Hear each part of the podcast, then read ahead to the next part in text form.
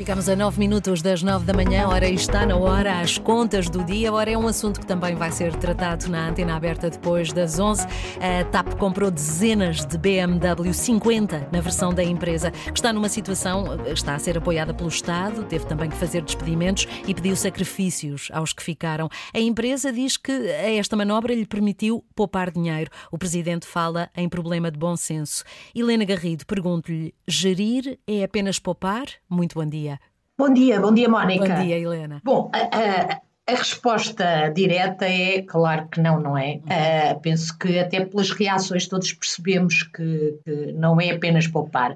Foi de facto um dos temas à margem do 5 de outubro de ontem, uh, depois da CNN Portugal ter revelado que a TAP renovou a sua frota de Peugeots substituindo-os por BMWs, e foram 50 na versão da empresa, uh, para administradores e diretores e também na versão da empresa isso permitiu-lhe realizar uma poupança anual de 630 mil euros.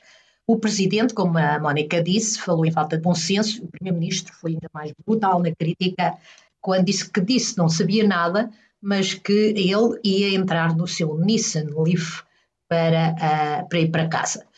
Os pilotos, por sua vez, usaram a ironia, dando os parabéns à TAP pela mudança de paradigma, já que a lógica agora é gastar mais para poupar, também estavam à espera que os salários fossem repostos, como a Mónica disse, foi um dos pedidos que se fez a quem ficou que fizessem alguns sacrifícios. Como se percebe, Mónica, pelos, pelas reações, claro que gerir não é um ato puramente contabilístico. Se fosse um ato de somas e subtrações, uh, até uma folha de Excel uh, faria isso automaticamente muito mais nesta era da digitalização e nesta era da, da robotização. Não eram necessárias pessoas qualificadas em gestão. A gestão exige que se considerem não apenas as restrições financeiras, claro que as restrições financeiras são muito importantes, obviamente, mas há também um, um, um elemento de mobilização e de motivação das equipas, que é hoje, aliás, mais importante, ainda mais importante do que no passado, dado exatamente a, a, a era da robotização e da digitalização, em que as empresas se fazem de talentos e esses talentos, obviamente, têm de ser conquistados, mobilizados, motivados. E foi isto que a TAP, foi este erro que a TAP uh, cometeu. Mesmo se nós olharmos única e exclusivamente para a poupança, a TAP eh, é discutível que tenha feito o máximo de poupança que era possível numa renovação de uma frota numa empresa em dificuldades financeiras que está a ser ajudada pelos contribuintes. Podia, por exemplo, ter retirado o direito a carro a alguns diretores. Eu sei que em Portugal a loucura por ter carro é, uh, dá um sentido de importância a quem trabalha nas empresas que, é cada vez mais incompreensível.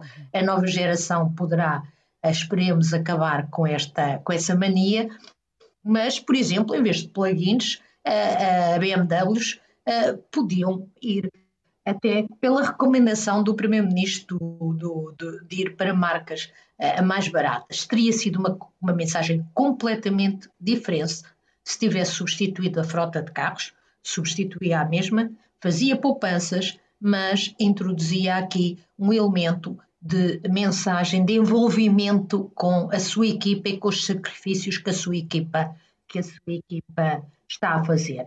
É, aliás, uh, extraordinário que ninguém da, da Comissão Executiva, da Administração e até da Direção tenha, uh, tenha uh, feito o alerta na cabeça a dizer isto é um fator de desmobilização das minhas equipas, isto não é um ato de gestão isto é um ato puramente financeiro e eu quase que fico dizendo, parece que as pessoas ficam cegas e nem pensam quando se fala em carros. Teria poupado à mesma, de certeza, se fizesse isto de outra maneira. Além disso, teria enviado também uma mensagem de, de uma mensagem de envolvimento com o ambiente e eh, estaria também a conquistar os portugueses em geral, eh, que eh, através do Estado tem na TAP 3.200 milhões de euros. Só para nós termos uma dimensão do valor deste apoio, desta injeção de capital, obviamente não é a mesma coisa, injetar dinheiro numa empresa é investir, só para termos a noção desta dimensão, os apoios às famílias vão custar 2.400 milhões de euros. Não se recupera solidamente uma empresa com medidas cegas de poupança, Mónica. Claro. Amanhã estaremos aqui de novo. Muito bem, Helena Garrido e as contas do dia que também ficam disponíveis no RTP Play. Ficamos a 3 minutos das 9. Antena 1.